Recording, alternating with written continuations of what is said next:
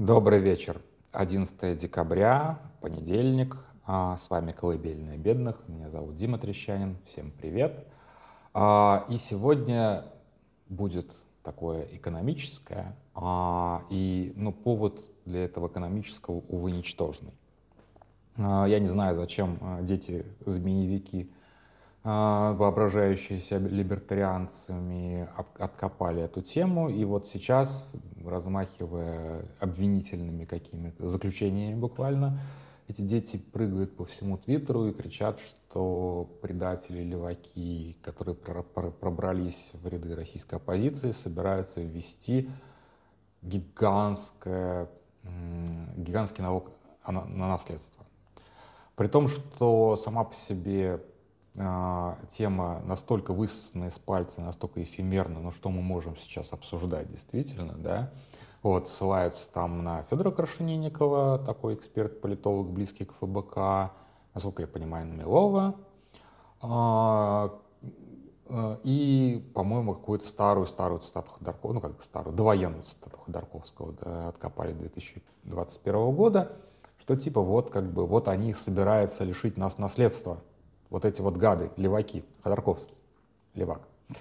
Уже смешно, как бы, а, но я считаю тему все равно достойной обсуждения, потому что, ну, вообще говоря, правильно обсуждать, а что мы вообще хотим и каким мы хотим видеть, в том числе какие-то нюансы экономического устройства условной прекрасной России будущего, да, потому что без понимания, да, без какой-то дискуссии. То есть, несмотря на то, что дискуссия, дискуссию начали а, люди, ничего не понимающие в экономике и вообще, в принципе, в устройстве мира, мне все равно важно, что эта дискуссия есть, а, потому что я не считаю, что Федор Крашенинников прав, я не считаю, что он не прав, сразу оговорюсь. То есть, как бы у меня нет здесь прям четко выраженной позиции по поводу того, как правильно и как неправильно.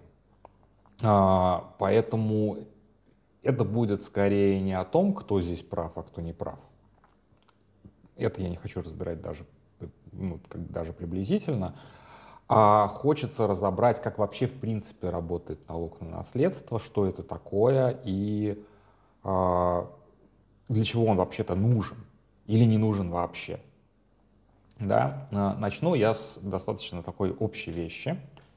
А, дело в том, что современная экономика, она не, скорее не решает, в отличие от как бы, экономики модернистской эпохи, да, когда мы говорили там про социализм, коммунизм, капитализм, вот это вот все, и действительно оперировали в а, идеологических рамках и в идеологических координатах левой и правой, а, мы говорили о понимании справедливости. Что справедливо?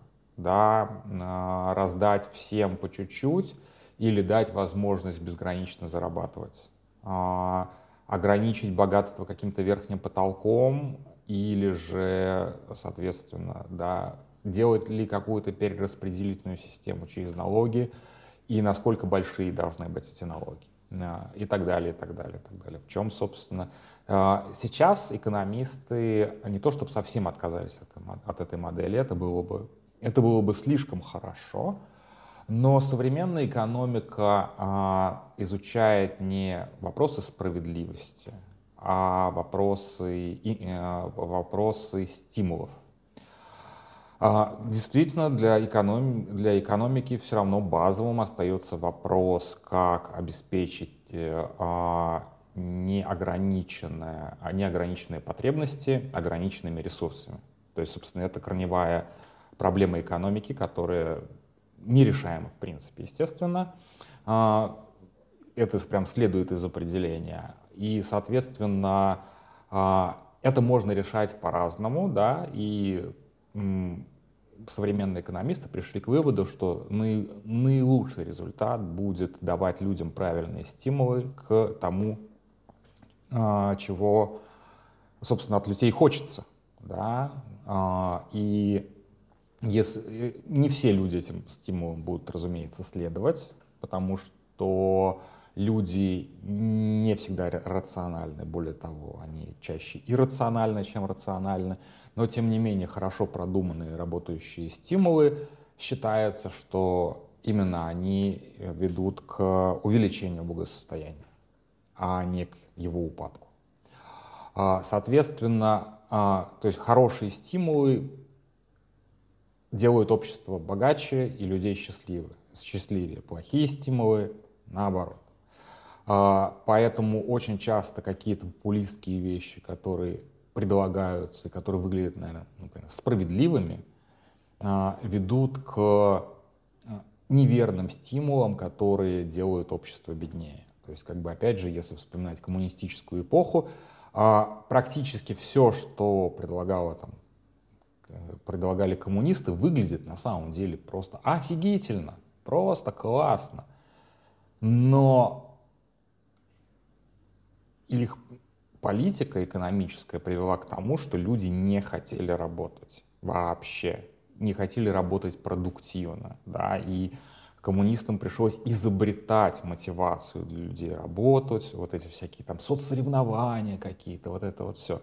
То есть убей в людях дух конкуренции, и люди перестают работать.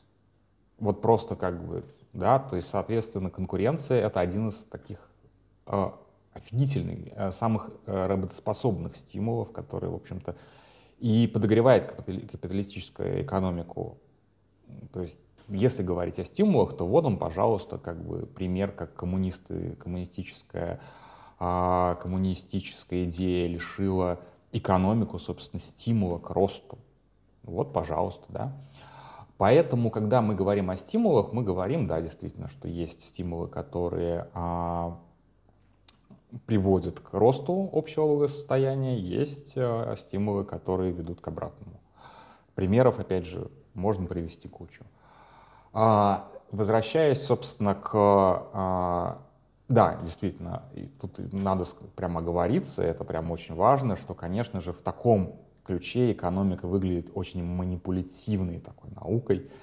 Честно говоря, экономика не про любовь к людям, честно. То есть это не хорошая наука. То есть это вот как бы вот есть некромантия, а есть есть, некро, есть некрономикон, а есть экономикс. Вот примерно одинакового, а, одинаково, как сказать, э, одинаково жизнелюбивые и человеколюбивые книги. Да, действительно, экономические модели очень часто выкидывают из своих формулировок вообще в принципе человека как такового, живого.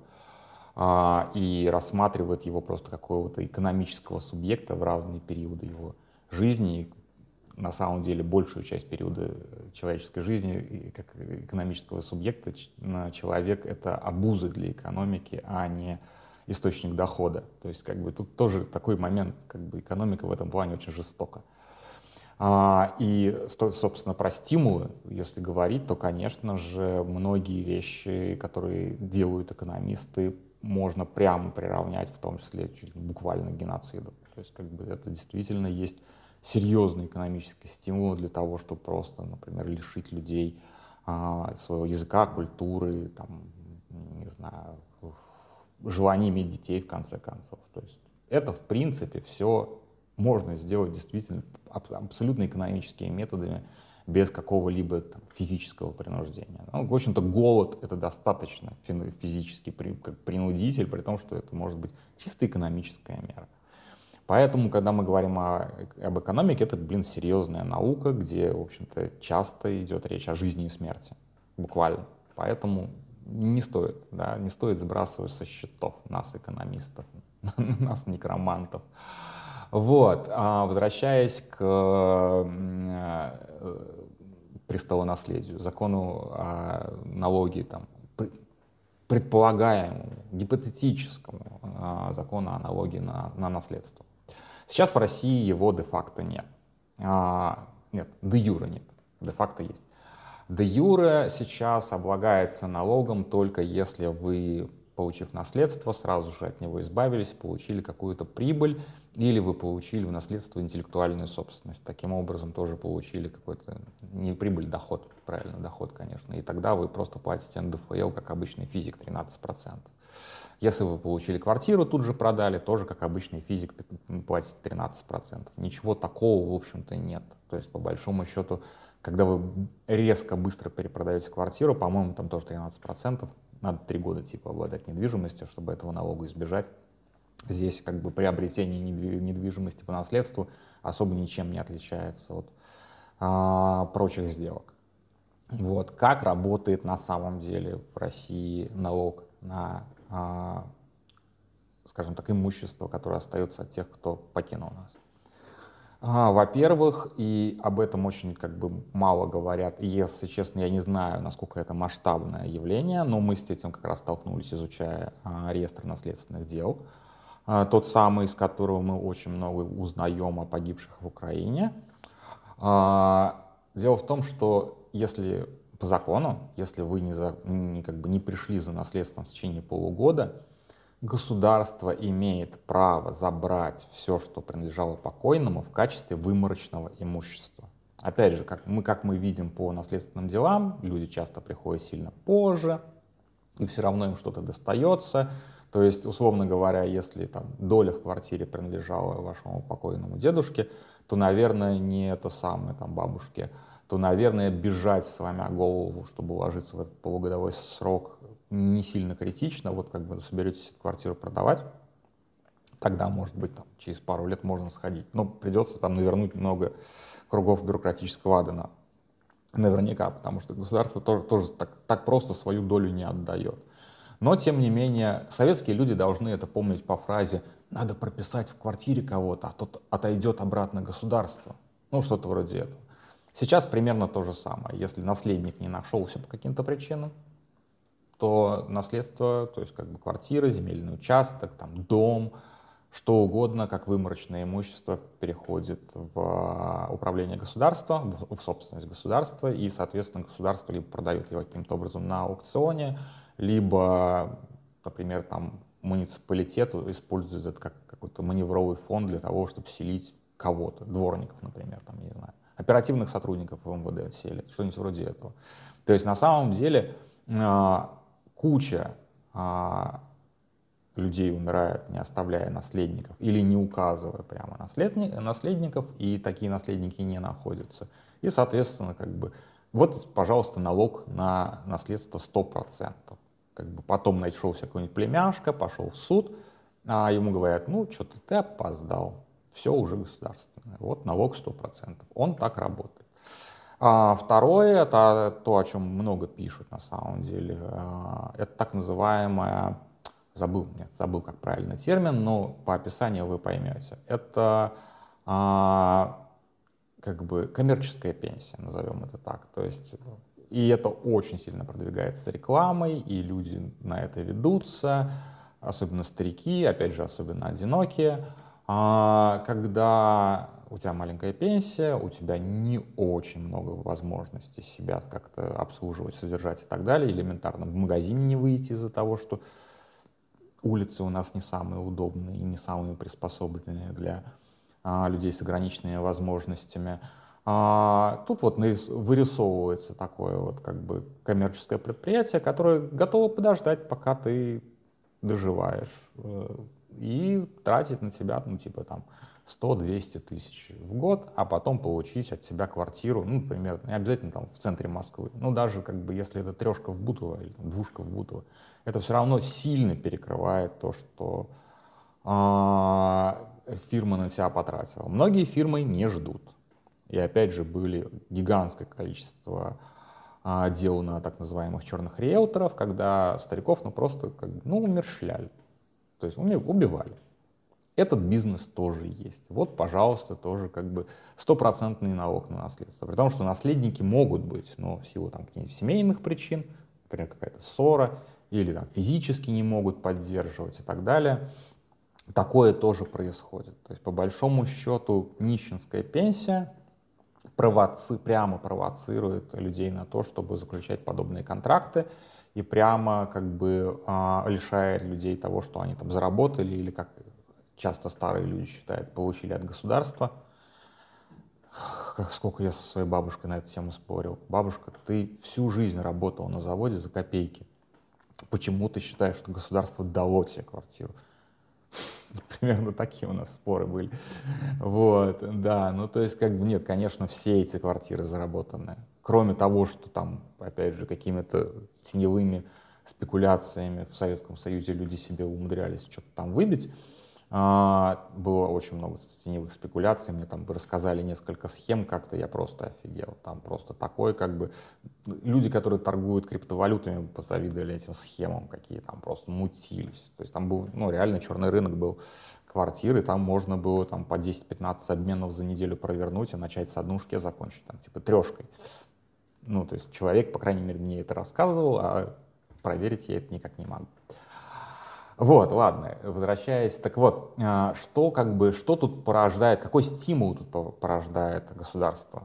Стимул здесь порождает, как ни странно, держаться традиционной семьи. То есть, если ты не хочешь отдать нажитое непосильным трудом а, государству и не хочешь влачить нищенское существование на пенсии, ты должен поддерживать хорошие отношения со своими младшими родственниками и иметь этих младших родственников. То есть, как бы, это буквально пропаганда, что у тебя должны быть дети, ты должен их воспитать, они должны быть более-менее успешными, а, и тогда с тобой будет все хорошо. Вот тут такой абсолютный стимул. То есть как будто у нас нет никакой пенсии, и поддержка может быть только от младших родственников. Ты буквально рожаешь тех, кто тебя будет содержать в старости. Вот такой вот стимул от государства. Маленькая пенсия плюс а, плохое социальное обслуживание порождает стимул, соответственно, как бы всегда иметь в виду, что а кто мне действительно стакан воды в старости поднесет. Буквально так. То есть это, это, это реально, это и есть стимул. Как бы, другое дело, что государство, может быть, и не сильно сознательно это делало, потому что ну, просто бедности денег нет как бы, на то, чтобы кормить всех пенсионеров, особенно с там, инвалидностями какими-то и так далее. Вот. Но опять же, сейчас достаточно много денег э, тратится на социальную работу. Эти социальные работники в основном занимаются тем, что перед выборами а, бабушек, дедушек э, учат, как правильно голосовать за кого. Ну, как бы здесь государство, в общем-то, использует, как всегда, служебное положение.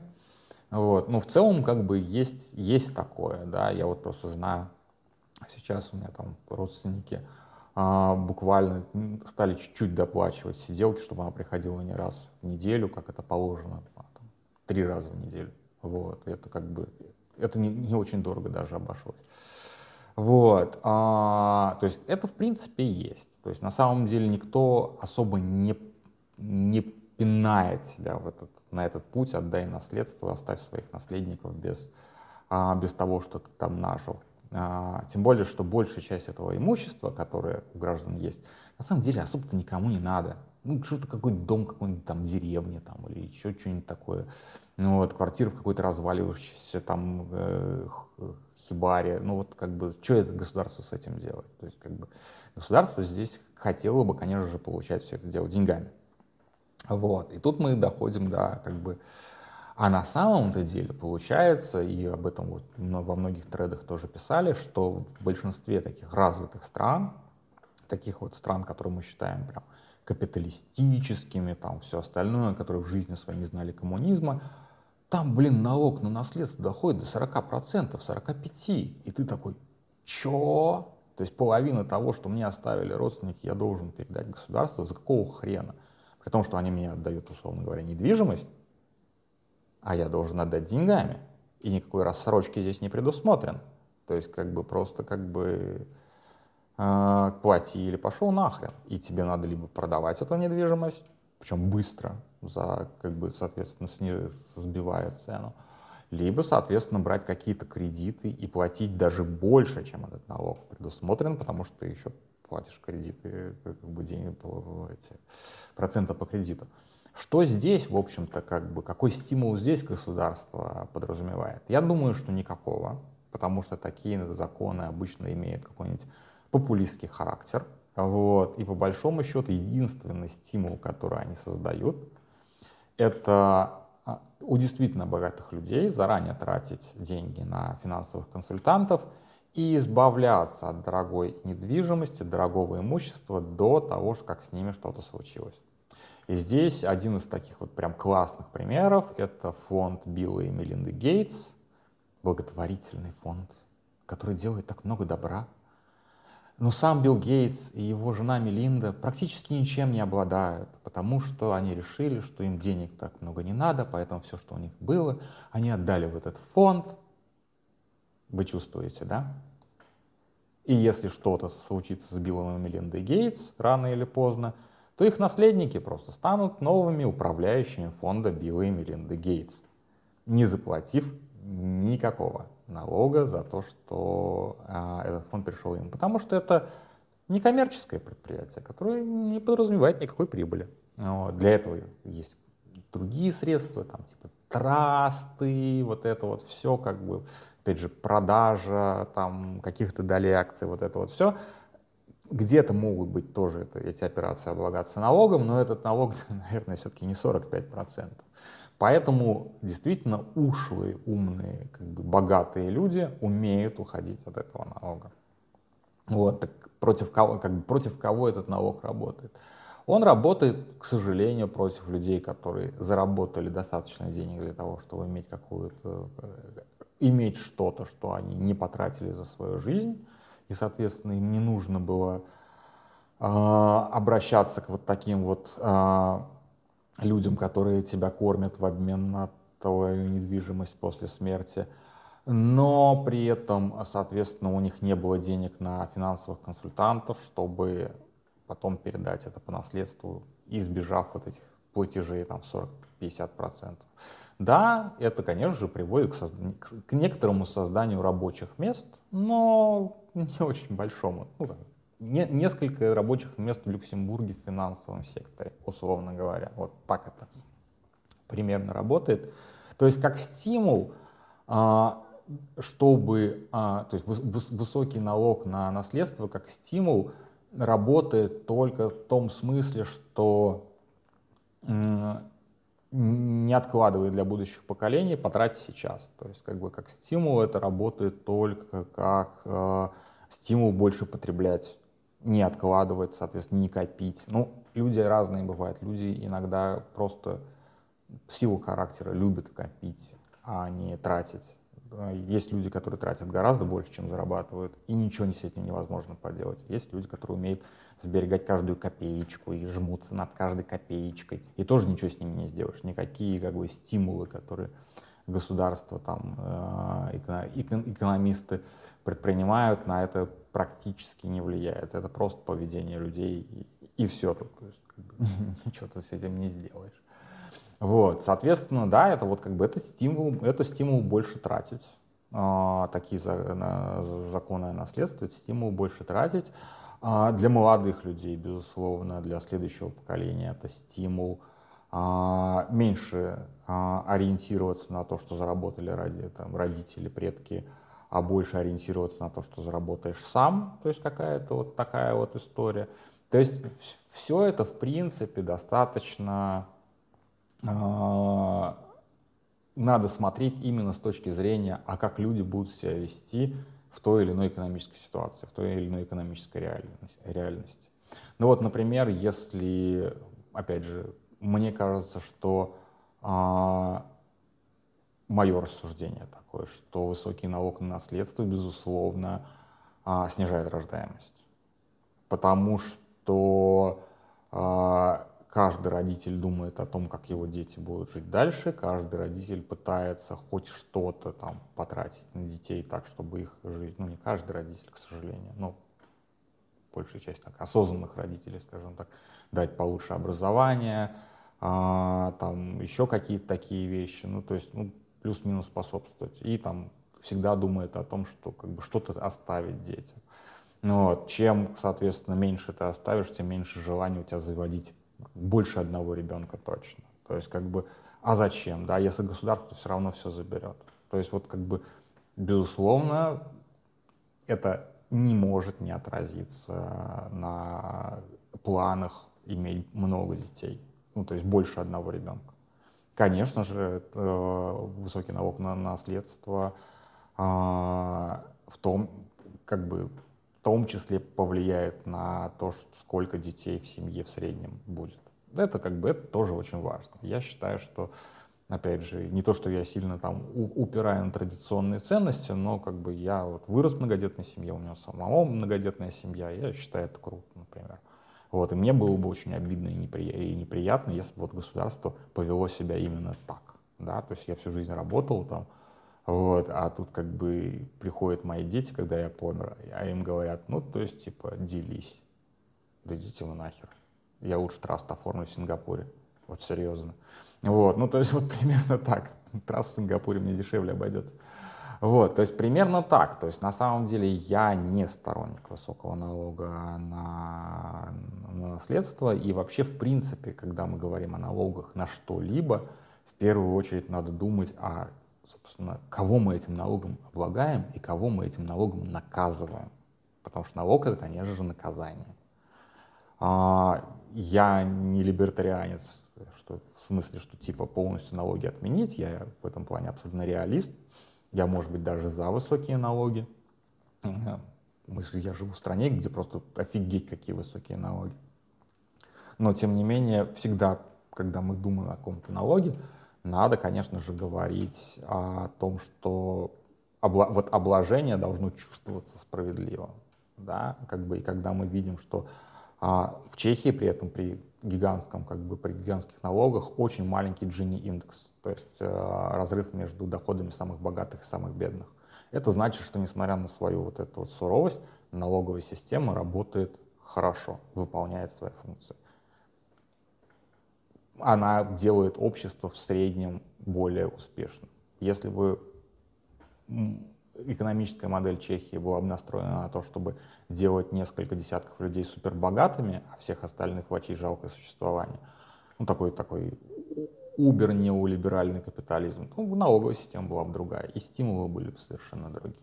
Ну, вот примерно так. То есть, чего мы хотим, как мы хотим, чтобы выглядело общество, такими и должны быть налоги.